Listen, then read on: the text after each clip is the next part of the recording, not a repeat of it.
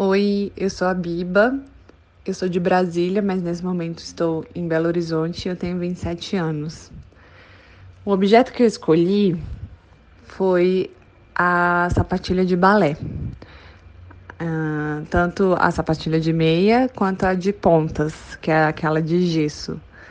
Porque eu dancei durante uns 15 anos da minha vida desde pequena eu fui crescendo e lidando com balé de diferentes formas, não só com balé, com a, com a dança no geral. Hoje em dia eu faço dança contemporânea, então eu nunca abandonei assim a, a dança nos momentos que eu mais precisava estar comigo mesma, seja numa prática de yoga ou seja, né, meditando, eu sentia essa vontade de dançar e eu sempre lembrava das sapatilhas guardadas e chegava um momento tão urgente que eu desenterrava elas e botava no pé e dançava e entrava em contato com essa parte minha, tanto da minha criança interior, que minha infância foi super o balé, quanto da disciplina, quanto desse alto amor, porque hoje em dia, né, sabemos que é uma realidade meio sofrida, de acordo com os padrões da beleza, os padrões que a gente tem que se encaixar nesse mundo artístico mesmo do, da dança.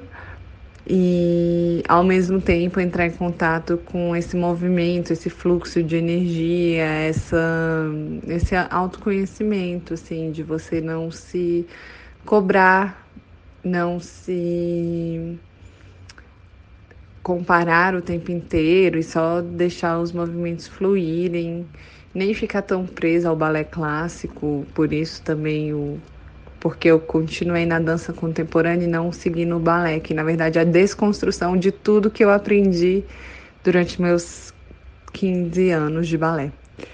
Então, eu acho que tem uma relação muito grande com esse meu eu